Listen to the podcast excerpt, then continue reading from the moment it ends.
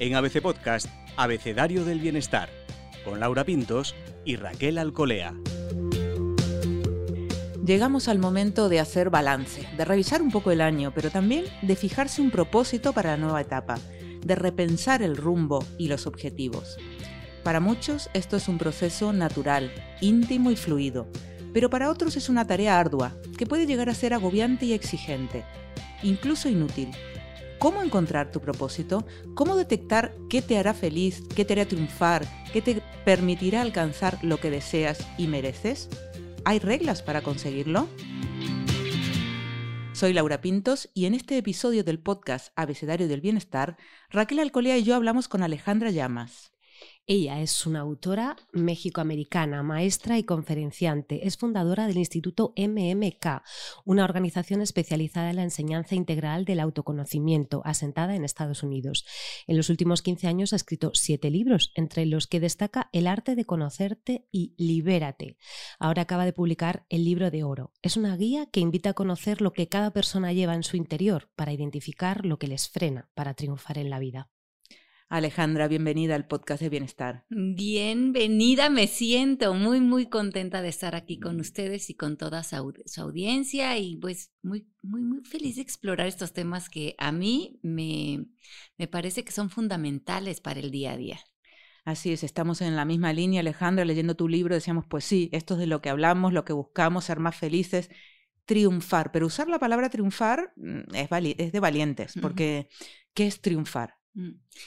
Aquí hablamos de mm, reconocer que hemos vivido la vida muy para las conquistas exteriores, para palomear aquello que la sociedad o la cultura nos invita a ver como éxito.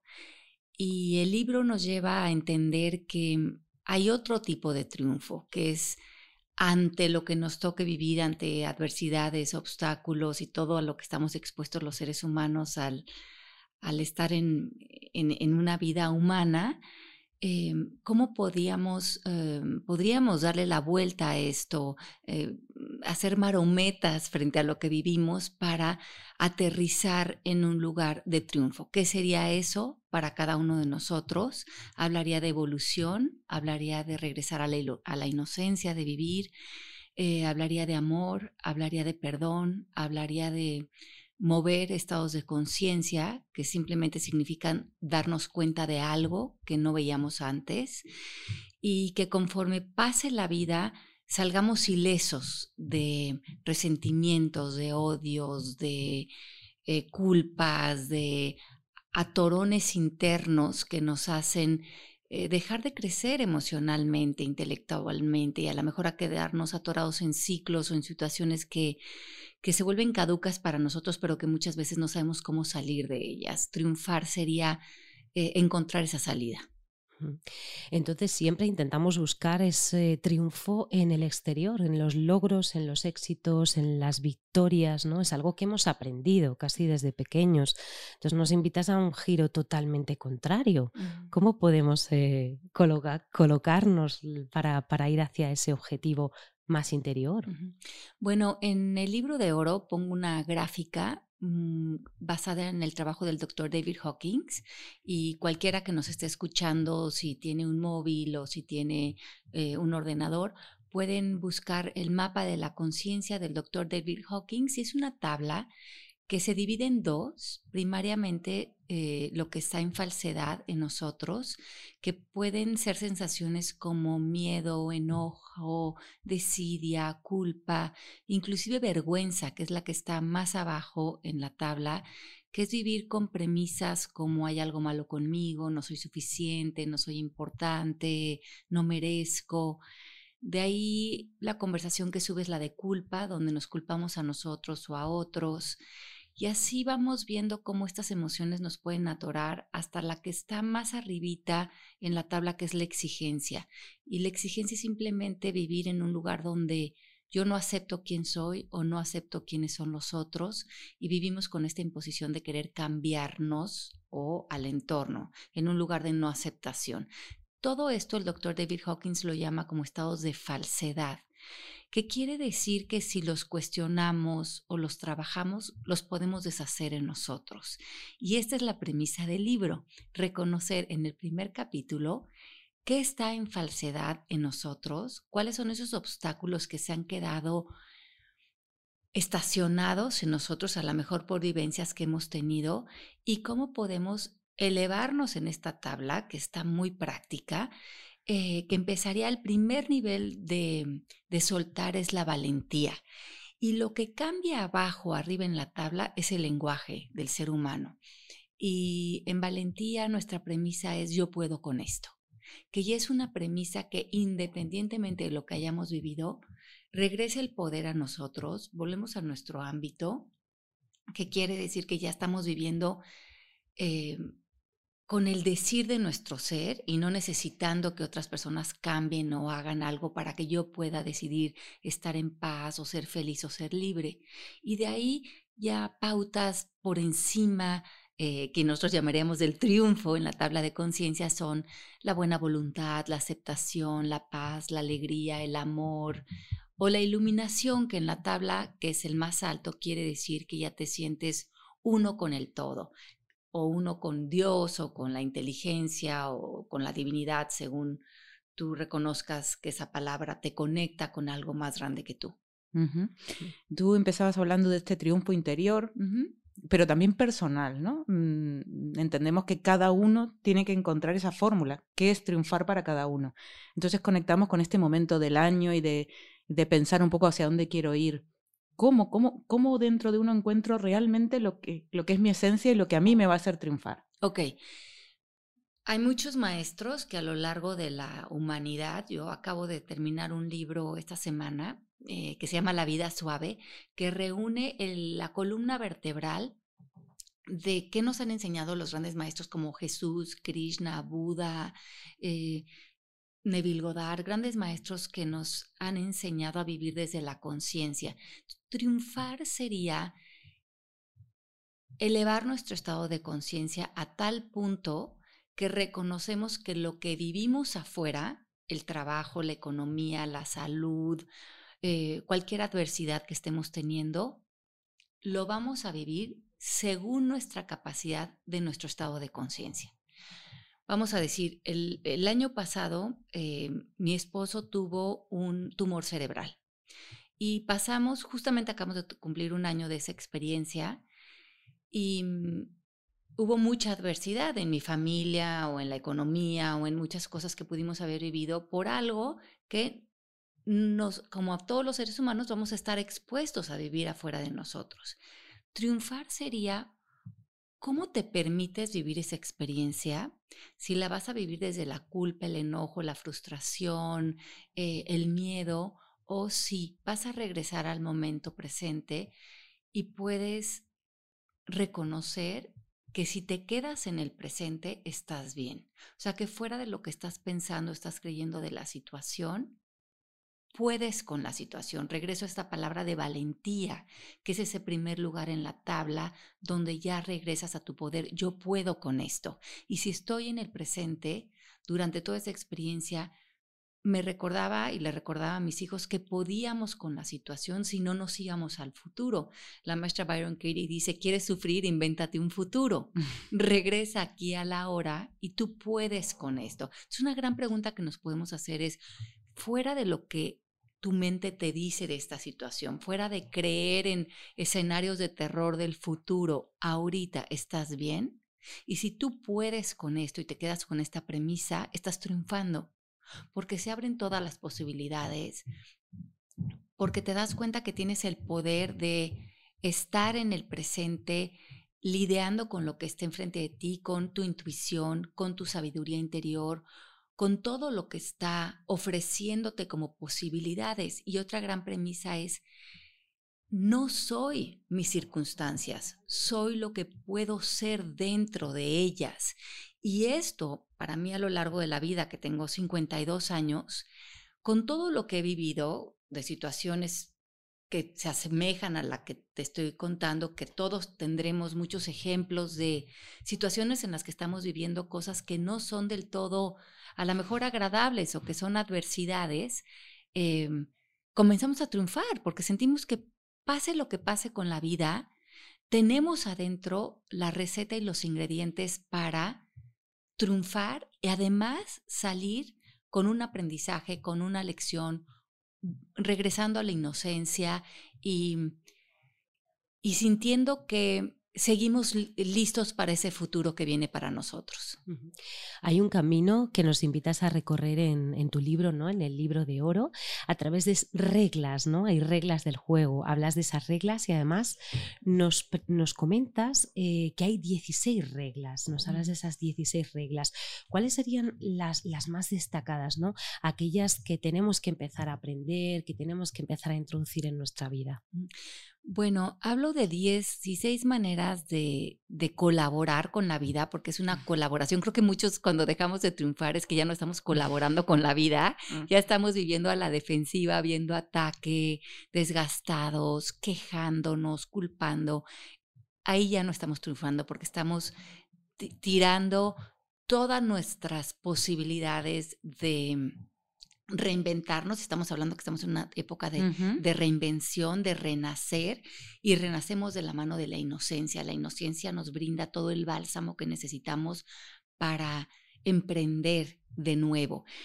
Una de las reglas es eh, trabajar por el bien común, eh, salir de modo competencia, salir de modo eh, a codazos la vida, salir de la queja, invitar a otros a triunfar contigo, que querría decir apoyar a otros a que eleven su estado de conciencia. lejos de hacer pláticas con familiares o con amigos, de seguir dramatizando, seguir arrastrando quejas de mi divorcio, lo que viví, o el dinero, la economía, o la política, que te vuelvas parte de la solución pero que también respetes que si otras personas no quieren ser parte de una solución y quieren vivir en una queja, quieren vivir en un resentimiento, en un ojo, en un odio, lo permitas, que ya no trates de cambiar a otros. Esta es una regla muy importante, porque ¿cuántos de nosotros queremos que otros piensen, digan o hagan lo que nosotros creemos que es mejor para ellos? Y entre comillas, porque ahí abandonamos nuestra propia atención a nuestra propia vida. Respetar en donde está el otro es una de las reglas. Es que tú crezcas el amor por ti, por los otros, en donde estemos en este camino de evolución y a veces de estancamiento que parece, pero cada uno de nosotros, aunque parezca que seguimos en una nueva evolución, algo estamos aprendiendo también de eso. Esta regla, Alejandra, nos ha llamado la atención a Raquel y a mí por esto que dices, ¿no? De ser parte de la solución, apóyate en otros, pero no interfieras o no le digas cómo tiene que actuar. ¿Cómo, cómo se hace realmente? ¿Cómo, porque a veces son personas muy queridas o muy cercanas. Eh, es dejar como los consejos, pensar mm. que desde, que desde tu visión del mundo tienes una idea mejor de lo que ellos deberían de estar haciendo y a veces lo hacemos, como digo, entre comillas, por su bien, pero es mucho más amoroso y funcional moverte del juicio porque en realidad estás haciendo un juicio a la otra persona que no es amoroso, a la curiosidad. Es funcional comenzar con palabras de cómo y qué, cómo te estás sintiendo con esto que estás haciendo, cómo te podría ayudar, si es que hay de alguna manera que te pudiera ayudar, si es con mi silencio, quiero que sepas que aquí estoy, si es que quieres eh, fomentar límites conmigo, también estoy dispuesta a eso y lo respeto. Eh, entiendo que eres un ser completo, que eres una persona eh, que tiene todos los recursos que requiere para salir adelante y que confío en eso, en ti, pero que me interesa saber cuál es tu propósito frente a esto que estás viviendo frente a estas decisiones y ver cómo hay congruencia con algún triunfo que tú quieres tener. Eso hace que la otra persona cree retroalimentación de sí misma en vez de que tú con o yo con mi limitada visión del mundo crea que tengo sus respuestas. Desde la otra manera le estoy diciendo, tú eres el experto de tu propia vida, tú puedes tomar responsabilidad de tu vida. Yo, yo confío en la persona que tú eres, en la sabiduría que tú tienes y yo quiero aparecer para ti como un recurso de explorar esas herramientas que tú ya tienes dentro y no desde mi ego pensando que yo sé lo que es mejor para ti. Cuando tenemos que ser honestos, muchísimas veces no sabemos ni siquiera qué es mejor para nosotros mismos. Parece más fácil, ¿no? Opinar de la vida del otro muchas veces. O especialmente en la educación, ¿verdad? Yo pensaba en mi hijo y decía, ¿cuántas veces le digo, mira, esto es lo que tienes que hacer? Es que yo sé de la vida, cuidado, ¿eh? Yo, yo te tengo que decir por dónde tienes que ir porque yo le he aprendido, pero es que he aprendido mi realidad, pero la suya será distinta, entiendo. Claro, y yo lo veo también con mis hijos que tienen ya 19 y 20 años, como practiqué, yo escribí un libro hace como 10 años que se llama El arte de educar, que es pura educación en conciencia. Y, fue una práctica con ellos de todos los días. Ahora ya los dos están en la universidad, pero em, encontrar esas conversaciones donde mantenernos en curiosidad, eh, tanto su papá y yo, para que realmente brinquen ellos el sentido común, su intuición, su autorresponsabilidad, el hacerse responsable de las consecuencias de sus actos y que ahora que ellos viven en estados diferentes, en universidades, saber que durante nuestras interacciones lo que ellos lograron fue fortalecer esta conversación interna y no mantenerlos tan agarrados a la dependencia de nuestra voz, ¿no? Mm. Alejandra, tú vives un poco entre mundos, ¿no? México, Estados Unidos, ahora España, y te, dedicas al coaching. ¿Qué, estás, ¿Ves un patrón general? Digo, toda la gente estamos todos estresados, todos eh, nos estamos pasando con la exigencia y con el ritmo de vida. ¿Cómo, estás viendo un poco las realidades de todos estos, estos países en los que te mueves y a través de tu trabajo en el instituto? Bueno, sí, tengo 15 años con el instituto, viajando con él por todo el mundo. He hecho eh, intensivos en Europa, muchos, en Guatemala, en todos Estados Unidos, en México, y sí me doy cuenta que hay un común denominador en nosotros, en todos. Eh, una conversación muy basada en el miedo y la limitación, eh, una distorsión en cómo empatamos en nuestras relaciones humanas, muy poca capacidad de perdonar realmente eh, el perdón desde esta idea de deshacer los juicios que hemos puesto en el pasado o en memorias, a veces no sabemos cómo realmente soltar. Y creo que estas son ciertas pautas que, enseñamos en la escuela y, y que encuentro que son conversaciones comunes en todos nosotros. También hay algo que es muy interesante, es que todos nos relacionamos con 60 mil pensamientos diarios que no, no reconocen fronteras. Son 60 mil pensamientos falsos que se mueven entre la humanidad eh, están en oferta para nosotros. Entonces, un pensamiento como no me va a alcanzar el dinero, preocuparnos por nuestros hijos, preocuparnos por el calentamiento global, pensar estoy gorda o no soy suficiente o no voy a poder o eh, no soy capaz o eh, tengo miedo de que me deje esta relación. Todos estos pensamientos los hemos tenido todos en todo el mundo. De hecho, mm, Byron Katie, que ya la mencioné, que tiene este libro tan hermoso que se llama Amar lo que es, eh, ha hecho una lista de creencias universales, porque ella, igual que yo, que hemos viajado por el mundo trabajando con las mentes de millares de personas, hemos reconocido que creencias que trabajamos para deshacer en personas son las mismas que se repiten en nosotros, así es que nuestras creencias o pensamientos limitantes no son exclusivos aunque cuando los estamos viviendo nosotros los sentimos como personales y como exclusivos. Hay algunas que sean más difíciles de, bueno, no sé, de, deshacer, de, no sé si de eliminar, si es posible, esas creencias limitantes, arraigadas, que son comunes a todas, a muchas culturas. Todas son iguales, de fáciles de deshacer. Lo que sucede es que hay algunos obstáculos. La idea de cuando nos hemos tomado algo de manera muy personal, cuando sentimos que tenemos la razón, porque algo que vivimos lo hemos vivido como muy injusto, muy triste, muy doloroso, y no sentimos que eso merece un perdón o merece soltarlo. Eh, al conservarlo en nosotros, por lo menos sentimos que hacemos justicia o hacemos condena, ¿no? Eh, decimos, ¿por qué voy a perdonar a esa persona si me hizo esto que es imperdonable? Si lo perdono es como si no hubiera pasado o si ya quedara absuelto del daño que me hizo. mm, para esto tendríamos que verle un valor a soltar, eh, pero todos, si decidimos hacerlo y lo conjugamos con la voluntad de querer hacerlo, tenemos dentro de nosotros la inteligencia espiritual para poder trascender todo lo que hemos vivido. Y esto es algo, y esto es algo que digo, aunque suene atrevido, yo he trabajado con personas que han perdonado todo lo que desde el plano físico se reconoce como imperdonable. Yo lo he trabajado en sesiones, asesinatos, violaciones, abuso sexual, pero cuando la persona verdaderamente está lista para renacer y vivir eh, desde un lugar de, fe y de esperanza, lo consigue, tiene lo que requiere dentro. Lo que pasa es que sí hay muchos obstáculos para esto. Y también hay muchas terapias que, que desde la que crecimos, desde el punto de vista mecanicista, donde nos veíamos más como, como máquinas que como energía, se reconocía como que había cosas que no iban a poderse trascender.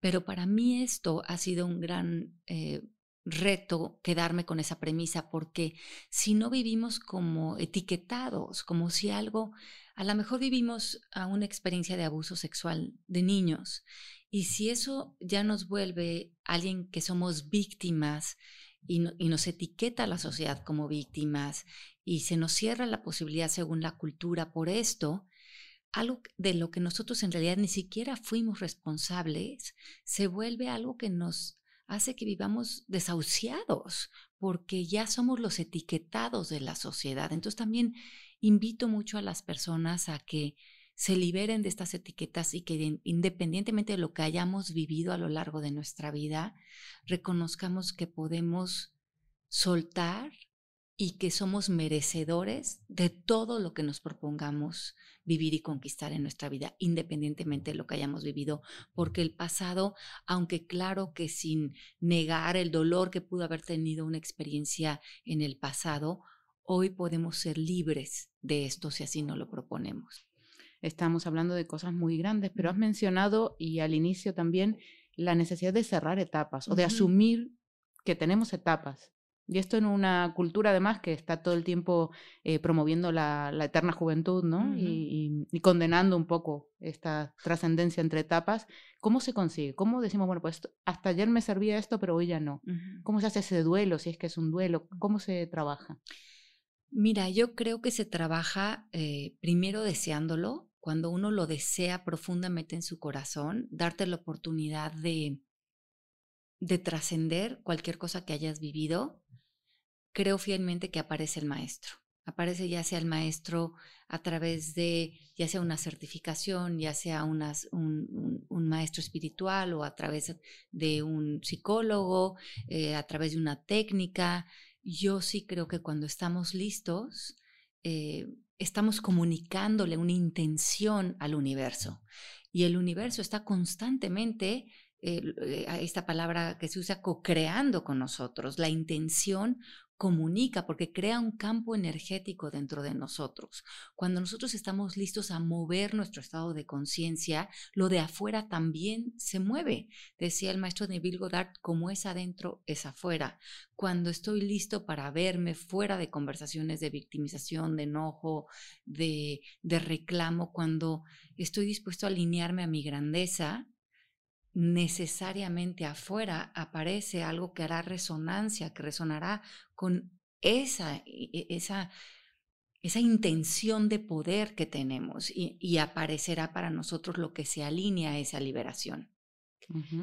Hablas mucho de mm, fomentar los vínculos personales, ¿no? Los vínculos, pero em, yo me pregunto ¿cómo puedes saber eh, rodearte de las personas que ayudan a potenciar todo esto que estamos hablando? ¿no?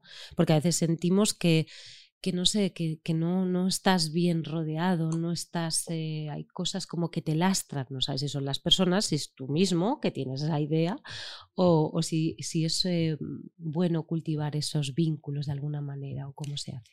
Creo que es muy importante aprender a poner límites tanto a nuestra familia como pareja, inclusive a las personas que creemos que nos sentimos obligados a relacionarnos con ellos, si ya no están siendo funcionales las relaciones, poner límites es muy sencillo con tres pasos. primero hacer peticiones claras, pero primeramente hacia ti. Y ya salirnos de las conversaciones de esto está bien o esto está mal, o mi mamá está bien o está mal, o mi papá está bien o está mal, o quejarme de que mi hermano siempre habla de lo mismo, sino ni ellos están mal, ni yo estoy bien, ni viceversa. Yo me voy a comprometer a estar en paz, a tener un medio ambiente interior de triunfo, que quiere decir de paz, de amor, de bienestar, de posibilidades. Y para esto, ¿qué me quiero pedir dentro de mis relaciones? Y hablamos de que puedes diseñar tus relaciones. El diseño quiere decir que sea funcional, que sea, em, que lo puedas ver en una hoja de papel el diseño de tus relaciones y, por ejemplo, si ves tu agenda, decir cuánto tiempo quiero pasar con esta persona, eh, qué tipo de conversaciones quiero tener, dónde quiero poner límites, pero primero, como decíamos, conmigo mismo. Y desde ahí hacerle peticiones a las personas en el exterior. Mira, a mí me funciona, en vez de decir está bien, está mal, a mí me funciona vernos una vez a la semana, pero también me funciona que cuando nos juntemos hablemos de soluciones, hablemos de planes, hablemos de proyectos, hablemos de a lo mejor de un viaje que vamos a hacer juntos, pero dejémonos de quejar, dejémonos de criticar, dejemos de juntarnos para hacer conexión desde la queja, porque ahí no hay productividad para ninguno de los dos. Y entendemos que las relaciones y las conversaciones dentro de ellas o construyen o destruyen. Haz un análisis, ve si tus relaciones y cuando terminas con alguien terminas con energía, terminas en construcción o terminas destruyéndolo. Eh, a tanto al otro como a ti, como a tu sentido de posibilidad y de poder, y ahí hay que poner límites. Y empezando por uno, porque a veces esas conversaciones son pegajosas, ¿no? Porque el ego está ahí metido y, y uno es quien tiene que decir, hijo, quiero... Em, poner un límite, quiero a mí misma, quiero establecer un, nuevo medio ambiente de conversación dentro de mí y que eso se refleje en el exterior. Hablabas de hacer peticiones claras, ¿alguna otra pauta? Cuando hacemos peticiones, permitirle a la otra persona que nos diga que sí, nos diga que no o negociar. Entonces a lo mejor nos dice la persona, no, yo sí te quiero ver cuatro veces a la semana y sí cuando te vea vamos a criticar y vamos a quejarnos de todo porque creo que lo otro es evadir la realidad. Y esa persona ahí te está negociando. Y tú regresa a ti como eso, como una petición. Y tú igualmente puedes decir que sí, puedes decir que no, o puedes negociar. Por lo tanto, tú puedes decirle, entonces en este momento prefería hacer una, un espacio y cuando tú veas que tú te puedes relacionar conmigo, a lo mejor nos demos menos tiempo, pero que hagamos esta práctica de enfocarnos en una conversación de armonía, a lo mejor puede ser los domingos en la tarde. Eso es lo que yo te propongo de regreso. A lo mejor la persona se enoja, a lo mejor se confunde, a lo mejor se entristece, pero eso estaría en el ámbito de ella.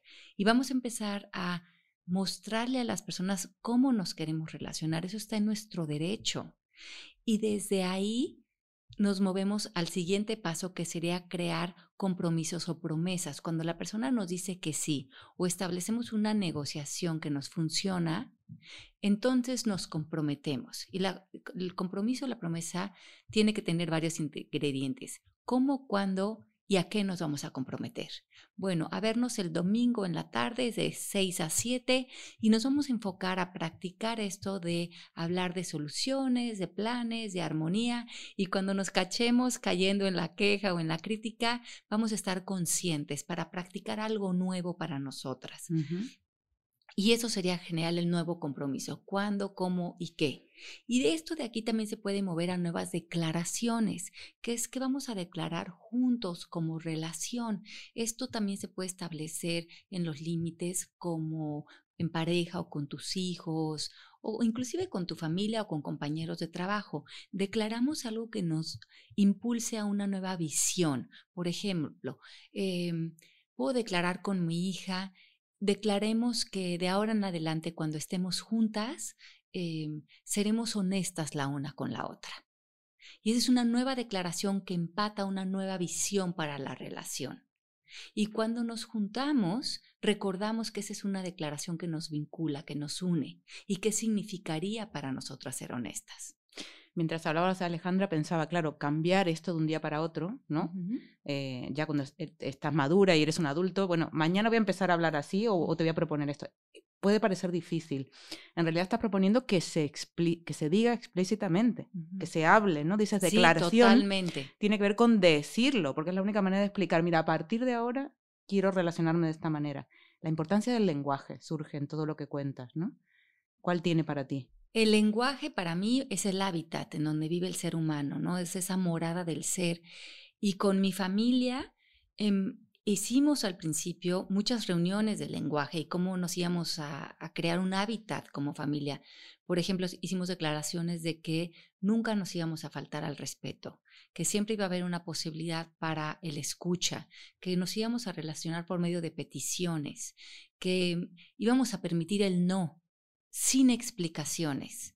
Por ejemplo, yo podía ir con mi hijo y decirle, oye, te invito a tomar un helado, y él simplemente decirme no, y no darme una explicación, porque yo podía reconocer que el no no significaba que no me quería, o que yo no era buena mamá, o que no quería pasar tiempo conmigo. Mm. Simplemente él tenía a lo mejor el diseño de su tarde, de hacer sus tareas o de hacer ciertas cosas, y no estaba en equilibrio de su tiempo ir a tomar un helado conmigo. Igualmente, si ellos venían a hacerme una petición de, hay una ayuda o un apoyo y yo ya estaba sobrecomprometida con algo de trabajo, simplemente les decía que no. Y había un profundo respeto de los tiempos y la organización de cada quien. Y cuando nos veíamos y estábamos juntos, nuestro sí era un sí y nuestro no era un no. Y, y eso evitó muchos enojos en el crecimiento o manipulaciones o constantemente estar en esta inseguridad de pensar que él no significaba más de lo que significaba, ¿no? Algunas formas de hablarse a sí mismo también pueden influir ¿no? en nuestros comportamientos, porque ahora hemos hecho hincapié en el lenguaje que, en ese hábitat, eh, pues con la familia o con el entorno, y con nosotros, ¿qué pasa cuando hay que hablarse a, a uno mismo? ¿Cómo hay que hablarse? Eh, el otro día estaba oyendo una, una historia de, de, la época del Buda. Había un asesino que había matado a 999 personas y estaba buscando a la persona mil que iba a matar. Y se topó con el Buda. el Buda iba a ser la persona mil de, que iba a asesinar. Y cuando se encontró de, frente al Buda con su mirada, su compasión, su grandeza, eh, hubo algo que lo rebasó a él, eh, le, dio curiosidad a este ser humano y comenzó a charlar con él. Y en esa charla él empezó a abrir conciencia para sí mismo. Y esta historia, esta, esta leyenda, habla de que este se volvió uno de los grandes pupiles ¿no? de, del Buda y que eh, se volvió un santo a lo largo de su vida, cambió su estado de conciencia, lo que él veía como algo normal, que no se cuestionaba, que era asesinar, eh, al final tampoco se castigó por ello, porque reconoció que en el estado de conciencia de inconsciencia que tenía en, cuando operaba desde ahí, pues era lo mejor que él podía hacer y lo veía hasta como un triunfo del plano físico. Pero ahora estaba triunfando en su interior, que es lo que propone este libro, el libro de oro, triunfar en tu evolución interior. Y se volvió un santo. Y ahí describen al santo como la persona que ya no daña a otros, pero que tampoco se daña a sí mismo. Y esto me pareció muy, muy interesante porque ¿cuántos de nosotros nos lastimamos a nosotros mismos? Inclusive en la noche, cuando nos despertamos y empezamos a preocuparnos, ¿no? La preocupación es un daño, es, lastimarnos, es estar en algo que no ha sucedido, pero que está bajándonos en esta tabla de conciencia que propone el libro, que nos pone enojo, en culpa, en victimización, en, en desidia, eh, donde mermamos la grandeza que tenemos y nos hacemos estos seres tan pequeños. ¿Qué significaría para cada uno de nosotros dejar de lastimarnos, no? Volvernos un santo, no desde algo de superioridad, sino de dejar de dañar a otros y dejar de dañarnos a nosotros mismos. Y creo que volvemos al lenguaje. Eh, cuando comienzo a hablarme de una manera dura, me critico, me exijo a otros, ¿Cómo podría en ese momento sustituir eso? ¿Cómo podría ponerme en un lugar de compasión, de amor, de inocencia, de perdón? Y en ese momento podría simplemente decir algo diferente. Me amo, me perdono, veo posibilidades, suelto esta preocupación que no me está llevando a ningún lado porque no me está preparando para un futuro. Simplemente lo estoy haciendo para eh, eh, darle la espalda al amor en este momento a mi vida, ¿no?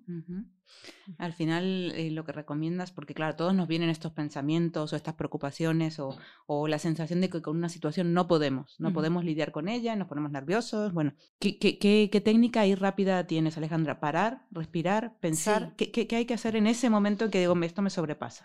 Eh, la práctica de suspensión es suspenderte justamente de dónde tienes puesta tu atención, porque tu atención está en la preocupación y donde está tu atención está tu conciencia mover esa atención a otra cosa. Puede ser salir a hacer una caminata, ver un poco de televisión, eh, escuchar el podcast, eh, hablar con una amiga que sabes que ya están comprometidas a una plática de posibilidades, no hablarle a la amiga con la que sabemos que nos quejamos.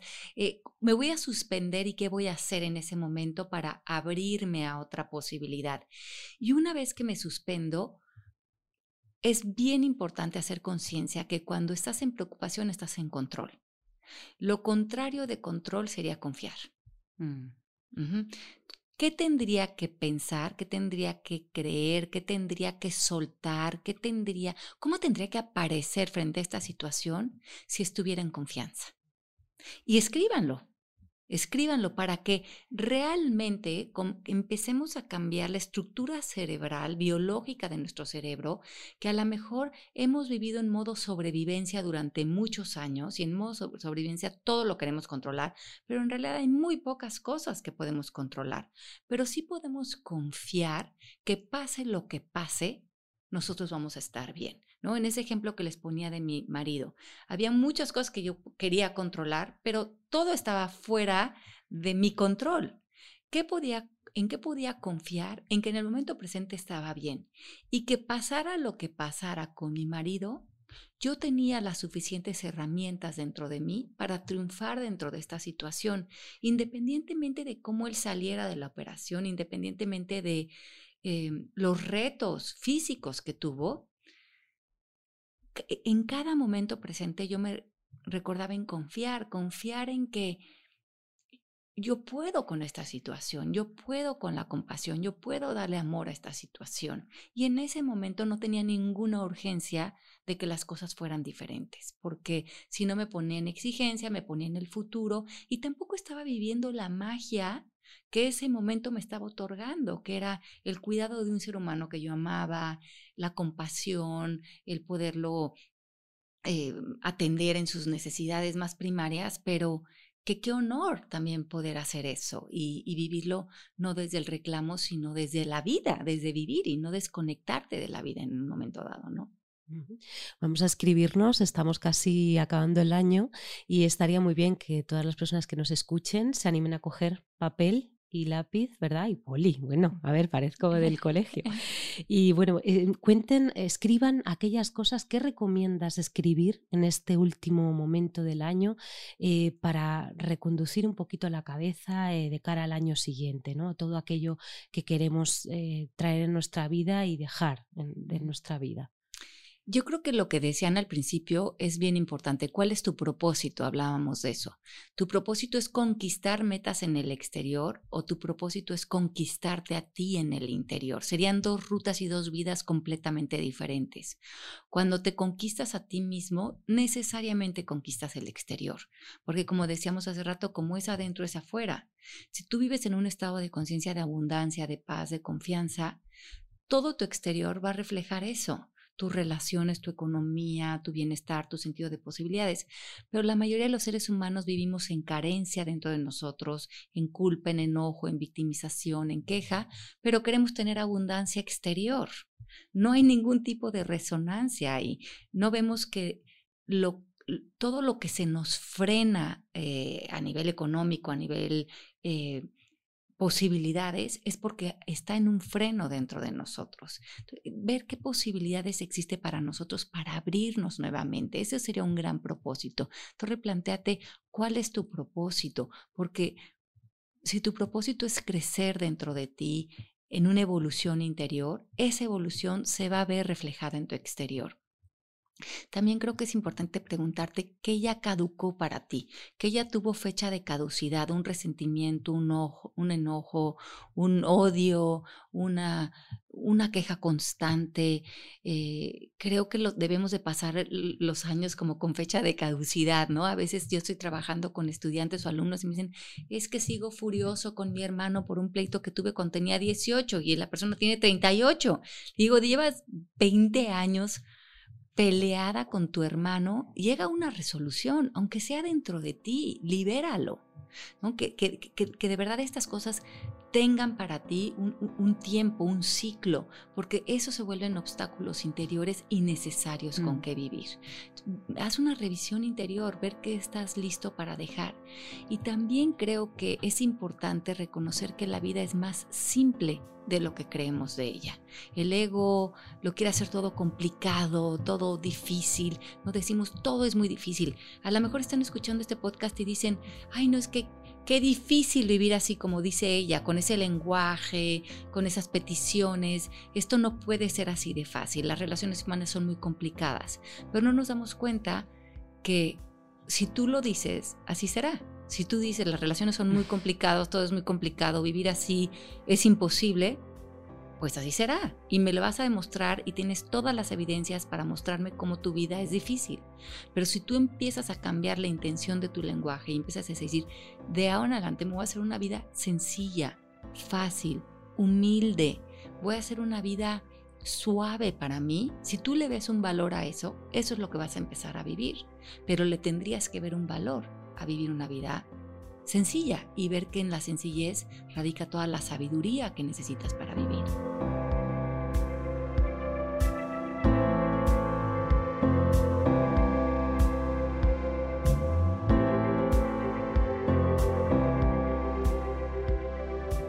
Es muy interesante porque hemos cerrado el círculo, ¿verdad? Al final hemos comenzado hablando de qué era realmente triunfar. Yo creo que Laura y yo veníamos con otra idea, ¿no? Sobre lo que es el triunfo y fíjate que nos das la vuelta diciendo eh, que el propósito es conquistarse a uno mismo en el interior, ¿no? A través de logros externos, ¿no? Nos hablas de ese otro concepto del triunfo, que es otro triunfo que tiene más que ver con la evolución, con la inocencia, con el perdón, con mover estados de conciencia, algo muy distinto a eso que a veces ponemos en el dinero el poder, eh, bueno, el éxito. ¿no? Eh, a la hora de hablar de esa esencia del triunfo nos dices que eh, tenemos que vivir esa experiencia desde el momento presente, que es algo que nos puede anclar más en esa sensación de, triunfo interior y que no somos nuestras circunstancias, sino lo que podemos ser dentro de ellas. ¿no? al hablar de las 16 maneras de colaborar con nuestra vida, que nos has hecho esa apreciación y de las que hablas en el libro de oro, nos pides que trabajemos por el bien común, eh, que invitemos a otros a triunfar con nosotros en ese triunfo interior, que no tratemos de cambiarles y, bueno, que seamos más amorosos, ¿no? Y para eso mejor movernos eh, desde el juicio a la curiosidad, que eso es muy bonito. No digamos a los otros lo que tenemos que hacer, lo que tienen que hacer, porque como bien nos has recordado, cada uno tiene que ser experto de su vida y, y de eso vamos a aprender. Nos liberemos de las etiquetas, ¿no? Eso nos va, nos va a ayudar y a la hora de trabajar los vínculos tengo estos apuntes muy interesantes que son hacer peticiones claras hacia ti mismo, estar en paz, ¿no? que esas eh, relaciones sean funcionales, eh, permitir a las otras personas que digan sí, no o incluso negociemos y que mostremos a las personas cómo queremos relacionarnos con ellas para a partir de ahí crear esos compromisos y esas declaraciones de intenciones. En definitiva, hay mucha, mucha tela que cortar, incluso la técnica está la práctica de suspensión, que a mí me ha parecido perfecta para probar. Y, bueno, pues todo es un aprendizaje, seguiremos aprendiendo contigo. Muchísimas gracias Alejandra. Muchísimas gracias a ustedes por la invitación. Estuve fascinada con ustedes. Y nosotras. Y hasta la próxima, bienestarios.